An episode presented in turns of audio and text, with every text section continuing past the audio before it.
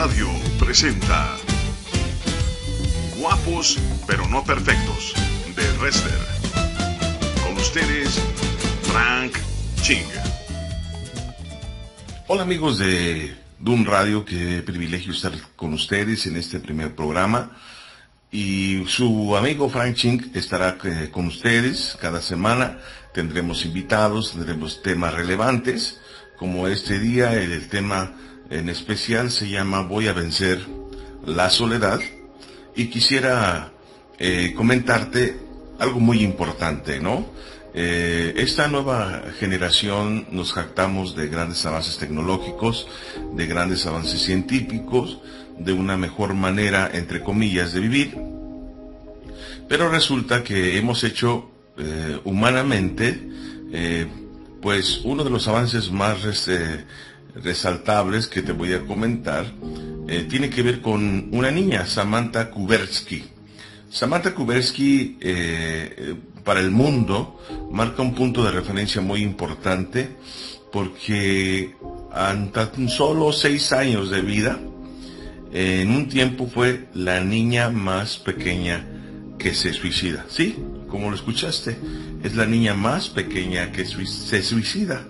Seis años, este, tomó una decisión drástica para acabar con su vida. Eso es realmente impresionante el ser humano eh, a nivel mundial está logrando bajar la edad del suicidio.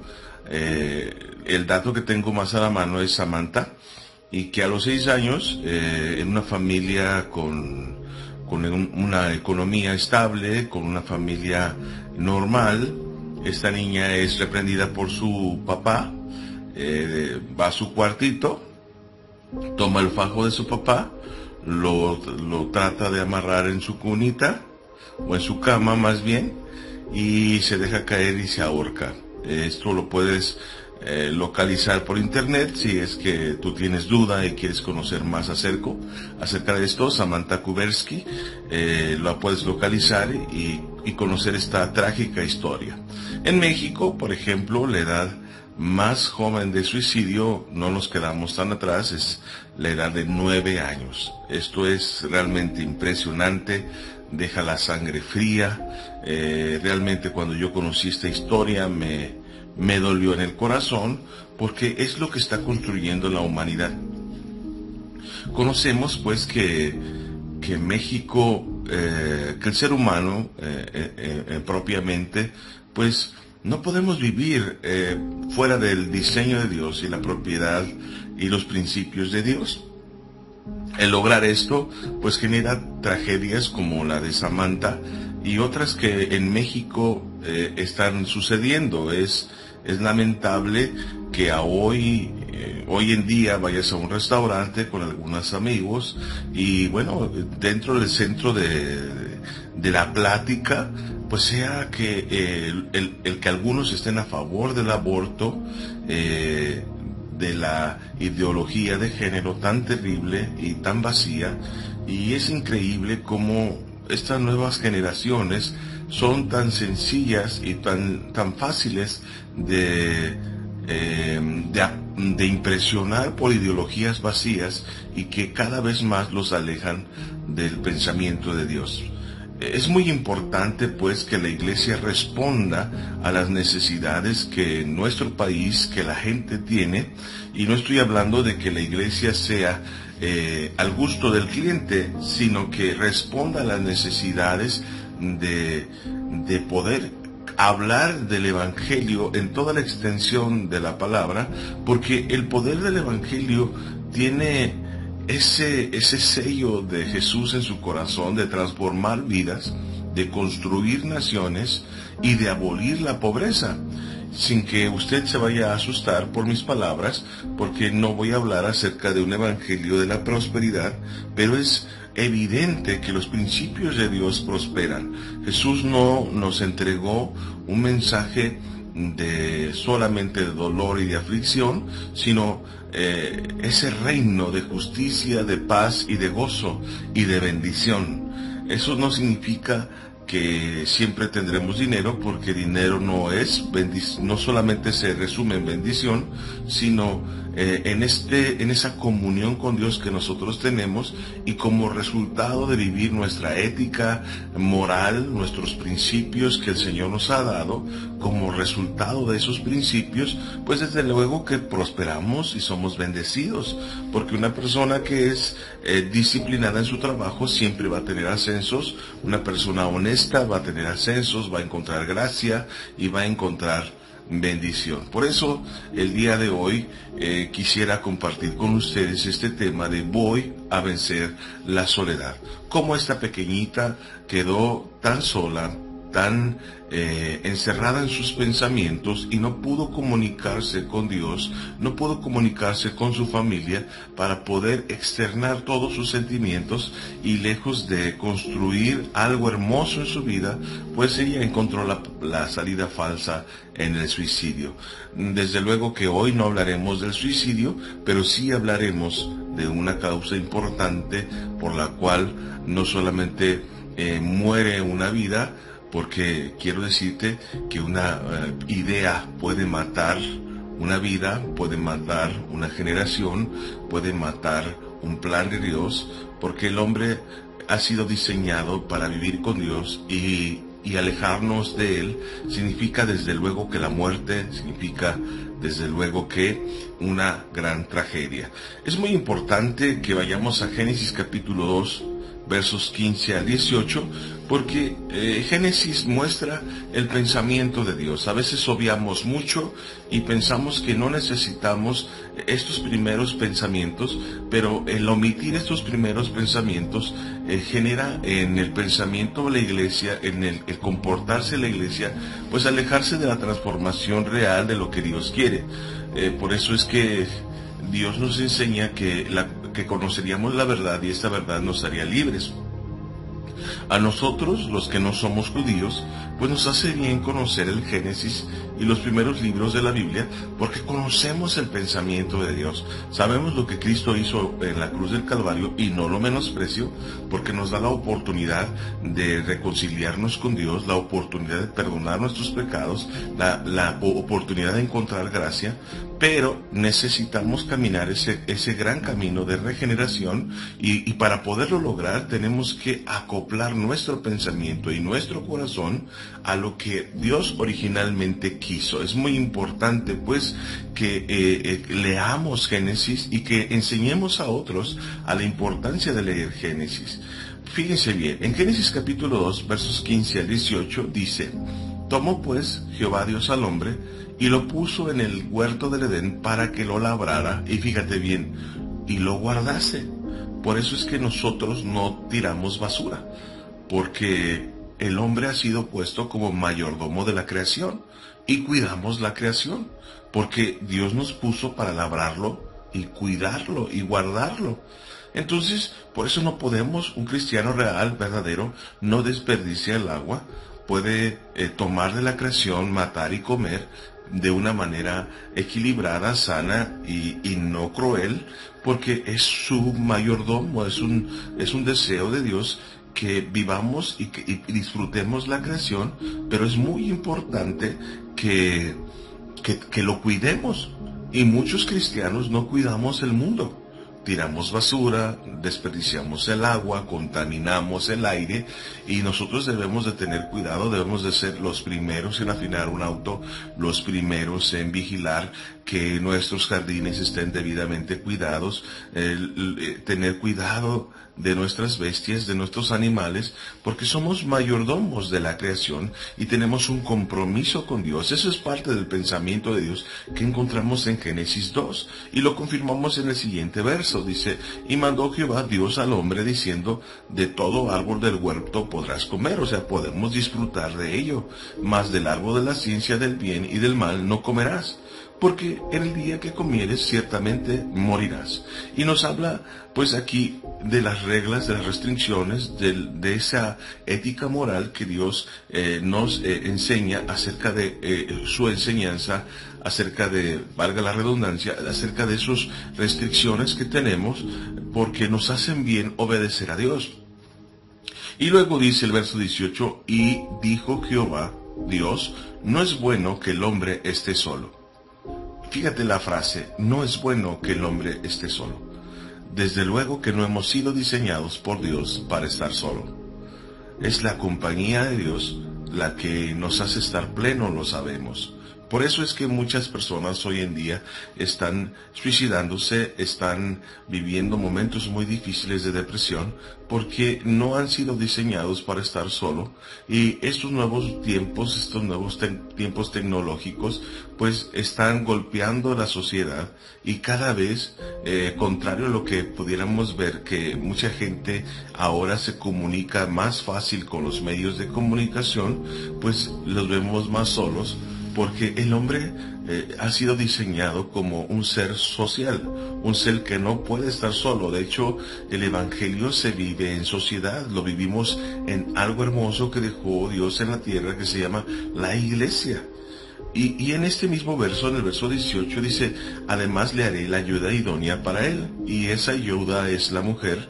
Y qué bendición es realmente una esposa, eh, que es una amiga, es una compañera, algunos se quejan en el mundo porque puede llegar a ser su peor enemiga y porque no viven los principios de Dios, porque no conocen el amor de Dios y generan muchas tragedias. Bien, pensando en esto, los voy a dejar con una hermosa canción y ahorita regresamos.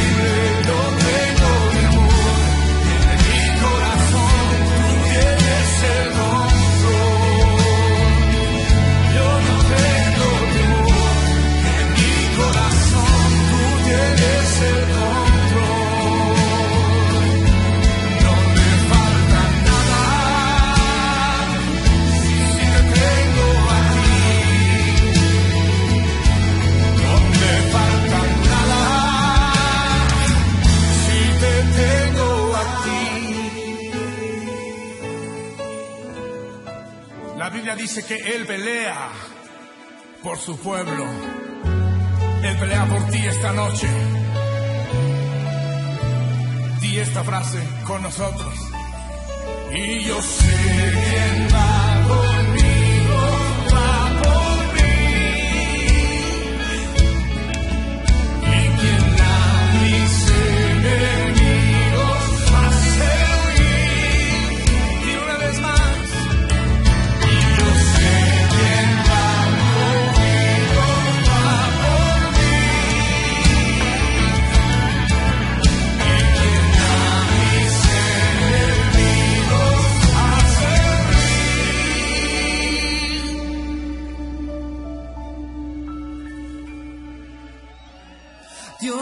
Dios imparable, Dios de imposibles, inigualable, eres invencible. Dios imparable, Dios de imposibles, inigualable,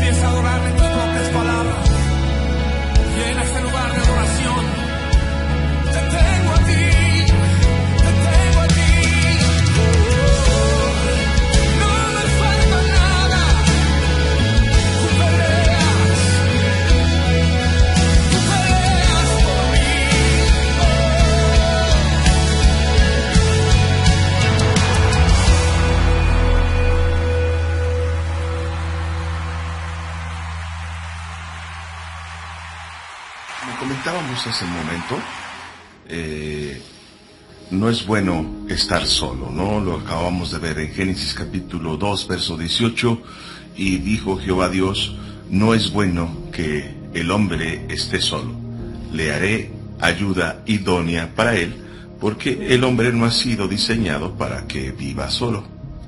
Pero, ¿qué significa estar solo?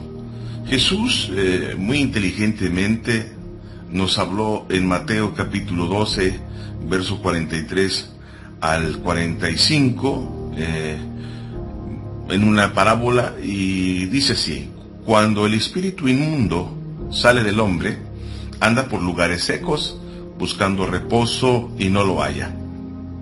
Entonces dice, volveré a mi casa de donde salí, y cuando llega la halla desocupada, barrida y adornada. Entonces va y toma consigo otros siete espíritus peores que él, y entrados moran allí, y el postrer estado de aquel hombre viene a ser peor que el primero. Así también acontecerá a esta mala generación. Esto está tremendo.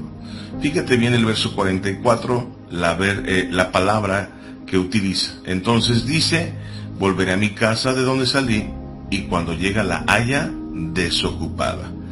Estar solo no solamente significa eh, que, haya, que no haya personas alrededor, porque yo puedo sentirme solo y, y tener mucha compañía, y puedo estar en mi hogar eh, sin compañía y no sentirme solo, porque la soledad es tener nuestro corazón desocupado de la persona de Jesucristo.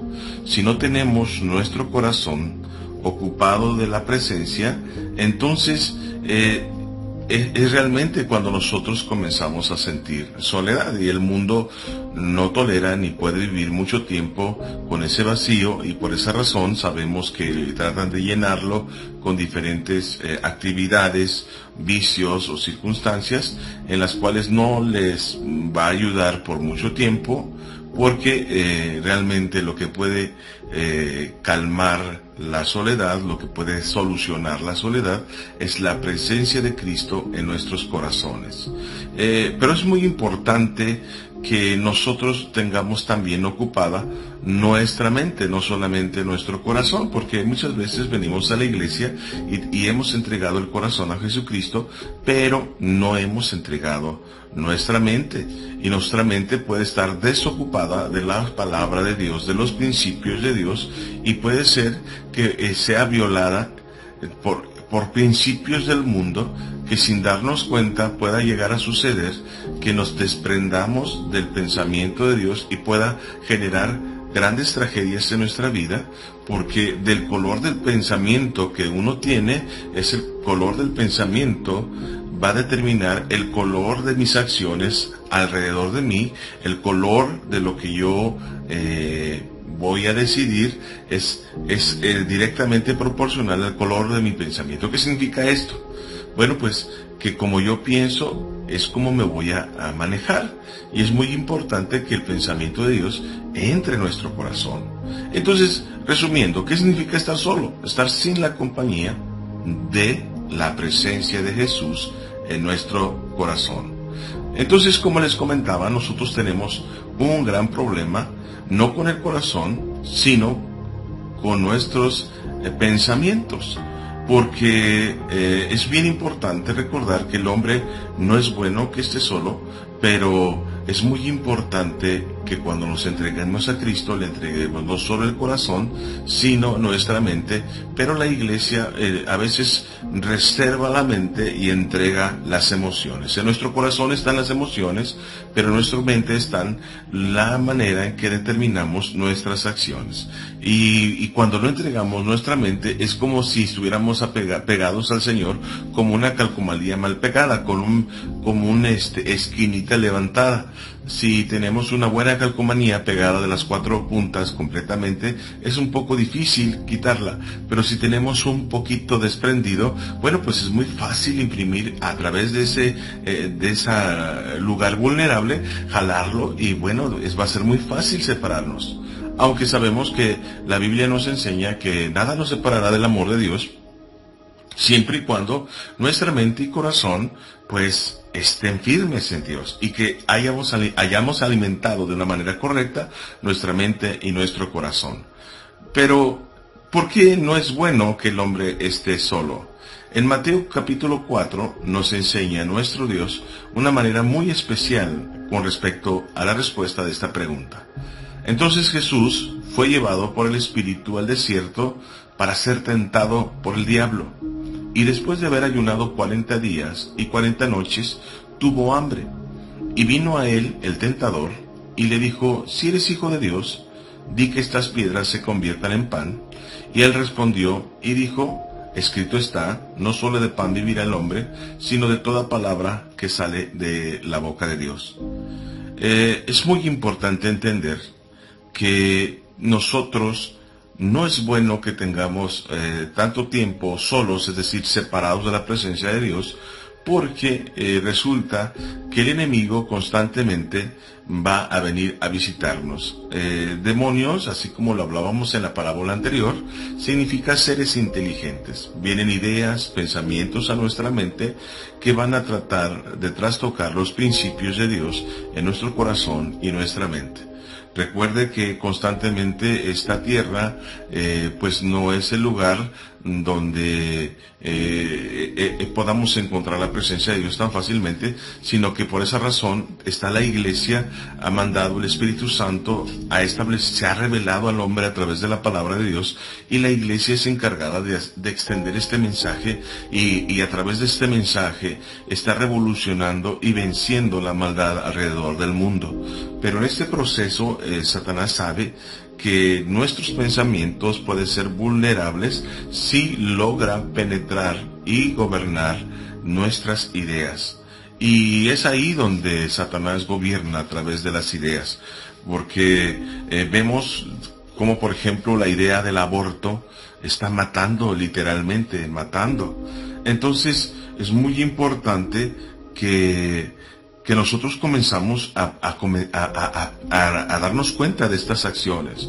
Si nos, eh, si nos fijamos bien, aquí en Mateo capítulo 4, eh, nuestro Señor está teniendo un diálogo con Satanás mismo, porque eh, hay un proceso de tentación y ese proceso de tentación es un diálogo con el enemigo. Y Jesús eh, vence esa tentación a través de la escritura, a través de, de de su, de su deidad, pero es muy importante entender que nosotros vamos a tener tiempos de tentación y esos procesos los vamos a vivir dialogando con el enemigo y que tenemos que tener argumentos de la palabra para nosotros poder contestar. Eso es muy importante. Por eso es muy importante que no esté solo, que tenga amigos verdaderos, amigos en los cuales pueda confiar, donde tenga amigos eh, genuinos, amigos donde obedezcamos a la palabra, donde nos congregamos, la importancia de congregarnos y poder estar con personas a fin que creemos lo mismo y que no solamente eh, estamos juntos por estar juntos para escuchar una hermosa melodía y para escuchar un mensaje inspirador, sino que como un ejército, como un equipo de trabajo, podamos descansar unos con otros, desde luego con una persona que sea madura, en la cual podamos ser eh, incluso corregidos para poder nosotros eh, vencer esa soledad, esa tentación en la cual el enemigo puede estar sembrando pensamientos en- que pueden resultar en tragedia, que el color que hemos conocido del reino de Dios sea disipado porque se filtra este, un color equivocado, un tinte oscuro en el cual pueda eh, eh, oscurecer lo que Dios ha limpiado. Sabemos que Dios es invencible, que, el poder de Dios es increíble, pero nosotros podemos eh, ser vencidos con el pensamiento del enemigo a través de lo que él pueda filtrar ajeno a la palabra de Dios. Es muy importante saber que no es bueno que el hombre está- que esté solo porque podemos quedar a la merced de los pensamientos del mundo, podemos quedar eh, a la merced del enemigo y resulta que podemos estar platicando con el enemigo sin darnos cuenta. Es muy importante eso, nosotros podemos platicar con el enemigo. Eh, nosotros en el momento de la tentación eh, eh, no solo pensamos que estamos solos, pero es el enemigo que está dándonos argumentos por el cual nosotros podamos corromper los pensamientos y la palabra de Dios. Reflexionen en esto y ahorita regresamos. Hay una canción muy hermosa y regreso contigo para seguir platicando porque eh, eh, este tema tan hermoso que significa voy a vencer la soledad. No te lo pierdas porque viene algo muy emocionante, muy importante que debe estar en tu corazón. Ahorita regresamos.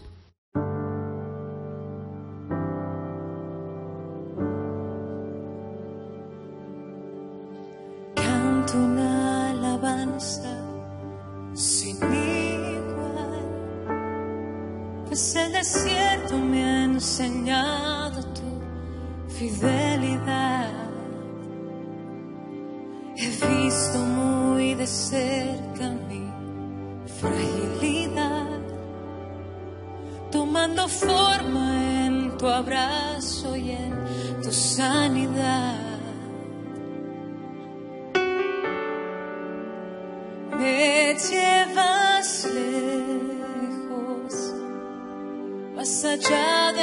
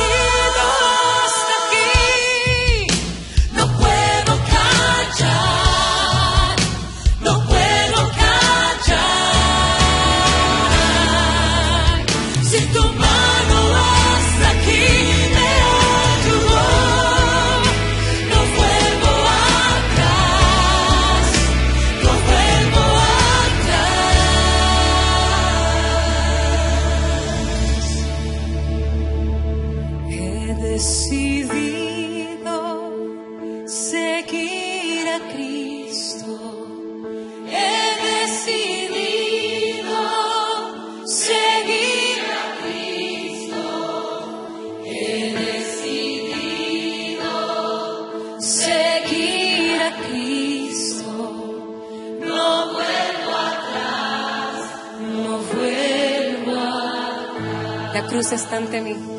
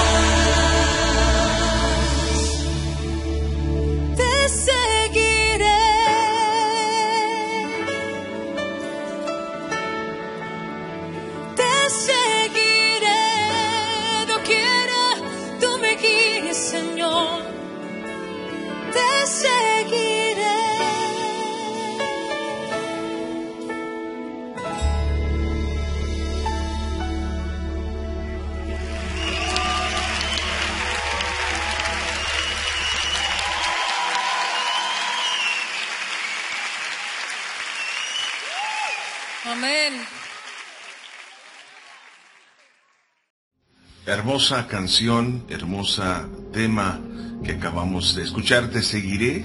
Y bueno, continuamos con el tema. Aquí amigos de Dun Radio, el tema de hoy se llama Voy a vencer la soledad. Y qué importante tema de que nos demos cuenta que cuando nuestra mente está desocupada, nuestro corazón está desocupado, puede venir el enemigo y filtrar pensamientos sin darnos cuenta.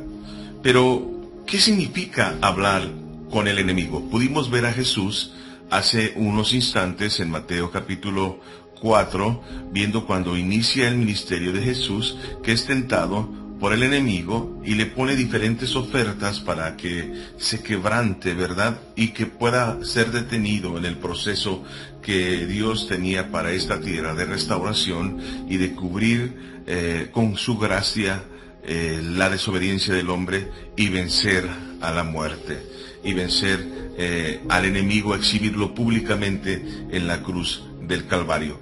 Pero, ¿qué significa hablar con el enemigo? Porque nosotros podemos hablar con el enemigo y nos pudimos dar cuenta que Jesús mismo, eh, al, momento de ser tentado, es el momento en que eh, comienza a dialogar. En Génesis, en Génesis capítulo 3 nos muestra la desobediencia del hombre. Dice así, pero la serpiente, fíjense bien, era astuta más que todos los animales del campo que Jehová Dios había hecho, la cual a la mujer eh, le dijo, con que Dios os ha dicho, no comáis de todo árbol del huerto. Y la mujer respondió a la serpiente, del fruto de los árboles del huerto podemos comer, pero lo, del fruto del árbol que está en medio del huerto, dijo Dios, no comeréis de él, ni le tocaréis para que no muráis. Entonces la serpiente dijo a la muerte, no moriréis, sino que sabe Dios que el día que comáis de él serán abiertos vuestros ojos y seréis como Dios, sabiendo el bien y el mal. Ese es el momento donde está dialogando con la mujer, es el momento en que la serpiente, el enemigo, siembra una idea en su mente y es el momento que ella abre su mente al enemigo, porque el verso 6 dice, y vio la mujer que el árbol era bueno para comer y que era agradable en los ojos de, y árbol codiciable para alcanzar la sabiduría, y tomó de su fruto y comió, y dio también a su marido, el cual comió así como ella. En el momento en que se filtró la idea de pecar en la mujer, la idea de quebrantar los principios, eh, la idea de una idea justificable para desobedecer a Dios, en ese momento que se filtró esa idea en su mente, ella estaba muerta, porque las ideas pueden llegar a matar. Como hace un rato comentábamos, pues la idea de que un pequeño, un bebé, este, en el vientre de su madre no es un niño, sino que solamente es materia, bueno, pues entonces les vamos a dar la idea a las mujeres que pueden interrumpir el embarazo, no matar, ellas no matan, van a interrumpir el embarazo. Entonces ellas a su conciencia y, bueno, pues pueden decidir vivir la vida y no hacer sufrir a esa criatura matándolas. Una idea entró a su mente y una idea actualmente está matando, como es también la eutanasia, de que en, algunos países europeos yo pienso que eh, yo ya no tengo más remedio porque me, tengo una enfermedad, está, actualmente estoy bien, pero finalmente dentro de unos 3, 4, 5 años voy a morir, entonces yo solicito mi muerte asistida y entonces esa idea va a matar lo que yo también pudiera eh, eh, romper de una manera deliberada con la muerte eh, lo que pudiera yo hacer para Dios todavía. Porque siempre, siempre el tiempo, la oportunidad que Dios nos da es para escribir una historia, para marcar una generación, para establecer el reino. Y cuando esto sucede, bueno, pues nosotros quebrantamos los principios de Dios y vamos en contra de la voluntad de Dios. Y no es que sea una cuestión religiosa, simple y sencillamente es que no queremos que Dios haga la voluntad en esta tierra. También es muy importante entender que en este proceso de hablar con el enemigo, me da mucha tristeza que mucha gente no sabe qué orar, pero se avienta un, un Starbucks con el enemigo. Comienza a platicar con el enemigo, no consigo mismo, sino con Satanás mismo. Precisamente, y se los voy a probar, algunos de ustedes tal vez hayan platicado o arreglado un asunto con una persona, y un día después, o algunas horas después esta persona cambie de opinión porque se le hace injusto lo que nosotros le habíamos comentado y cambió 180 grados cuando nosotros habíamos logrado un acuerdo. El día de mañana ya no nos habla, dice que cambió, eh, que no está de acuerdo, que nosotros tratamos de, de abusar de esta persona y, y- y con argumentos falsos, palabras que nunca quisimos decir, ni ruta de destino que nosotros queríamos dirigir con ese acuerdo que teníamos con esa persona. Pero ¿qué fue lo que sucedió? Que al salir platicó, se tomó un café con el enemigo, que es experto en sembrar ideas eh, y, y cambiar el ruto, la ruta de destino de nuestro pensamiento hacia una ruta de desgracia, de dolor y de sufrimiento. Porque todo pensamiento que destruye, todo pensamiento que mata, todo pensamiento que roba la bendición, no viene de Dios, es directamente de Satanás. A veces pensamos que estamos hablando con nosotros mismos, pero es literalmente con el enemigo que estamos platicando. Las parejas pueden tomarse un café, eh, con, eh, un Starbucks con el enemigo y en lugar de ir a la presencia de Dios, a la palabra, en lugar de orar, en lugar de platicar eh, sus pensamientos con Dios, eh, eh, están ensimismados y pensando que consigo mismo están platicando y resulta que están dialogando con el enemigo y él siembra pensamientos tan terribles en el corazón que generan problemas entre nosotros. Hay personas que, hay personas que eh, se echan un Starbucks con el enemigo y, piensan que su, su marido le es infiel, eh, esa actitud que tuvo eh, la hizo sin decir las palabras, contamos una historia, escuchamos una historia negativa en nuestra mente que lo hizo para molestarnos, que lo hizo para lastimarnos, que lo, que lo hizo para recor- recordarnos el pasado, que lo hizo para hacernos sentir muy mal cuando realmente simplemente dijo una palabra. Pero el enemigo estuvo a nuestro lado para dirigir esa palabra a un lugar que pudiera generar en nosotros destrucción, que pudiera robar un buen momento, que pudiera matar el pensamiento de Dios, aun cuando yo asisto a la iglesia. Es muy importante tener, abrir nuestros ojos y nuestro entendimiento y filtrar nuestros pensamientos a la luz de lo que está generando esos pensamientos. Porque recuerde del color del pensamiento que nosotros tenemos, las ideas que nosotros hemos filtrado, es el color de nuestras decisiones. Y hay personas que literalmente han, pensa- pensa- han dibujado, han, diseñado una tragedia alrededor de sus vidas.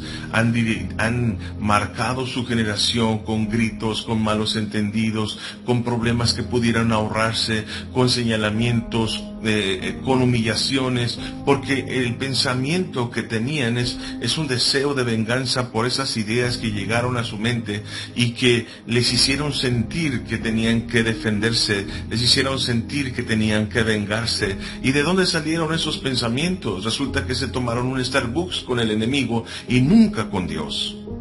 Porque el enemigo nos habla a nivel del pensamiento. Y es muy importante nosotros eh, entregarle nuestra mente a Jesús.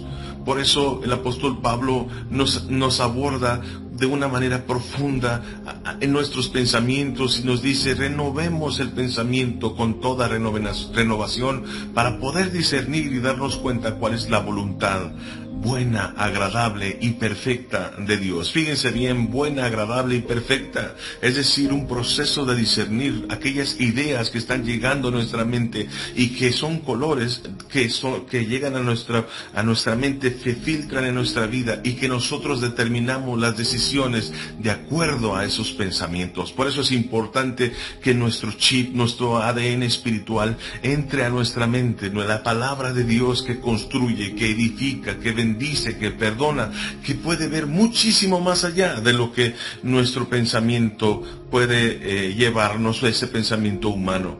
Pero la palabra de Dios nos lleva más allá. Por eso Jesús nos dice, pasen la ofensa. Por eso Jesús nos, dice, no dejen que el sol se, se- interponga en, en ese, arreglar ese problema. Por eso Jesús nos está enseñando a amar a nuestros enemigos como Cristo amó, como amar a nuestros, eh, a nuestro prójimo como, como Cristo nos amó. Es muy importante también eh, considerar esto porque Jesús quiere construir buenas relaciones, porque Jesús quiere construir cosas buenas y el enemigo estará interesado en frenar la palabra de Dios, en frenar el avance de Dios. ¿Qué significa entonces hablar con el enemigo? A diferencia de un corazón y una mente ocupada por la mente de Jesús, que puede discernir con quién está hablando, una mente y un corazón desocupado no pueden hacerlo y pueden estar hablando con sus enemigos, con su carne. Muy importante que los pensamientos de los niños y de los jóvenes esté ocupado. No podemos dejarlos eh, a la merced de un celular, no podemos dejarlos a la merced de una tablet del Wi-Fi, porque para los nuevos papás eh, es muy importante el descanso y los dejan horas y horas sin indiscriminadamente con el celular, con el celular, con la tablet, con el Wi-Fi y no tienen reglas al respecto, eso no significa que vayamos y nos vivamos en una isla apartada, sino que tengamos cuidado de lo que están viendo, cuidado de lo que están, eh, su mente está siendo abordada, porque eh, resulta que puede venir a la iglesia y la falta de filtración de sus pensamientos, la falta de comunicación con ellos, la falta de supervisión puede sembrar en ellos tal vez que ya no crean en Dios, porque el ambiente en los cuales están siendo confrontados, no hubo alguien que le acompañara, no hubo alguien que le filtrara, no hubo alguien que le diera soporte o dirección con respecto a los enemigos que él estaba teniendo. Es triste decirte que, que las caricaturas hoy no son tan sanas, que hablan de ideología de género, que hablan de corromper los pensamientos, de los principios de Dios, y nosotros sin darnos cuenta, por, por vender un tiempo de descanso a cambio de un aparentemente tranquilidad y cuidado de nuestros hijos porque están en los medios de comunicación, pues resulta que ellos están hablando con el enemigo y que están siendo robados, que están siendo agredidos literalmente delante de nosotros. Es muy importante que nosotros hagamos nuestra mayordomía eh, en la creación y también hagamos el cuidado por nuestros hijos. ¿Qué riesgo implica hablar con la mujer?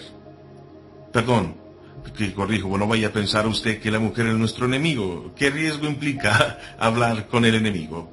La mujer lo dije porque en estos versos que vamos a hablar, eh, eh, vamos a, recordar lo que eh, la, la serpiente le dijo a la mujer en Génesis capítulo 3 versos 4. Entonces la serpiente dijo a la mujer, no moriréis. Ese pensamiento que le filtró a la mujer es este, que no iban a morir si desobedecían. Una vez no pasa nada. Esa, esas ideas son las que van filtrando a nuestra mente y que nos convence Satanás de pecar. Porque podemos asistir a la iglesia y servir al mismo tiempo y ser discipulados por el enemigo, por las ideas que puede sembrar en nosotros porque Él pinta nuestro pensamiento y es el color de nuestro pensamiento, el aroma que, que pone en nosotros, de tal manera que la crianza de nuestros hijos puede determinar las ideas que el enemigo pueda poner en nuestros ojos. La crianza de nuestros hijos debe de ser conforme al pensamiento de Dios, un amor genuino por nuestros hijos, un sacrificio por nuestros hijos, un cuidado por nuestros hijos. Hoy en día no queremos dedicar el tiempo y sacrificio a nuestros hijos y no es, es fácil que encargarlos, pagar guardería, pero es, nuestra, es nuestro trabajo de criarlos de, sembrarlos en ellos el amor a Dios, de declararles la palabra de Dios por la mañana, por la tarde, por la noche, para cuando ellos crezcan no se aparten de, de la presencia de Dios. Pero nos encontramos con sorpresas cuando no hacemos nuestro trabajo. Es bien importante que nuestro matrimonio esté invadido de la palabra de Dios, porque cuando no es así, está en nuestras manos. Y es una gran mentira lo que el hombre dice, que no existe un libro, no existe un manual para ser papá, no existe un manual para ser mamá. Es una mentira, es una mentira, es una idea del enemigo, porque el Señor ha dado su escritura, ha dado su palabra, para que nos, esos principios, ese saber cómo se maneja Él, podamos nosotros apropiarnos y, y funcionar de acuerdo a las reglas del cielo. Pero como pensamos que la Biblia es para, la, es, eh, eh, pues podemos obviar porque es simplemente ser buenos y como nosotros entendemos y podemos decir que somos gente buena, pues podemos suponer que Dios piensa mm, eh, bien, es decir, co- cosas buenas solamente y que nosotros podemos eh, actuar con cosas buenas y no necesito leer la Biblia porque yo puedo deducir que solamente tengo que tratar de ser bueno y no hay necesidad de leer la Biblia, pero no hay peor mentira, porque es- entendiendo que es un Dios que se ha revelado, un Dios que creó el universo, ¿cómo podemos hacer tan pequeño la presencia de Dios y omitir la revelación que de ese Dios tan grande hacia el hombre a través de la escritura. Y, y- y nosotros no podemos eh, minimizar y, y hacer eh, y menospreciar la escritura porque solamente habla para ser buenas personas. La Biblia no habla ni dirige a las- a- a- a- al hombre para ser buenas personas. La Biblia nos muestra el camino para conectarnos con Dios y la manera en que piensa ese Dios tan extraordinario y tan hermoso. De tal manera que omitimos la ética moral. Nosotros no nos movemos en, en- en- valores. En el año 1900 entró el pensamiento de valores y los valores cambian. Pero la ética moral cristiana no cambia porque son los mandamientos y ordenanzas de Dios. Que no nos hagamos dioses ajenos, que no mintamos, que honremos a los padres, que no deseemos a la mujer del prójimo. Y esas ordenanzas no cambian, son las mismas aquí en China. Y es muy importante que nosotros nos apropiemos de nuestros pensamientos. Por esa razón tenemos que tener cuidado de la soledad. Tenemos que tener cuidado de qué estamos pensando, filtrar nuestros pensamientos. Y si tú te das cuenta, ese tema es muy amplio y seguiremos abordándolo en los siguientes programas. Me da mucho gusto haberte tenido en esta emisión. Muchas gracias, Dun Radio. Muchas gracias a los que nos están escuchando. Nos vemos la próxima semana. Esto fue Guapos, pero no perfectos con Frank Chink. Así que nos vemos pronto. Que Dios te bendiga.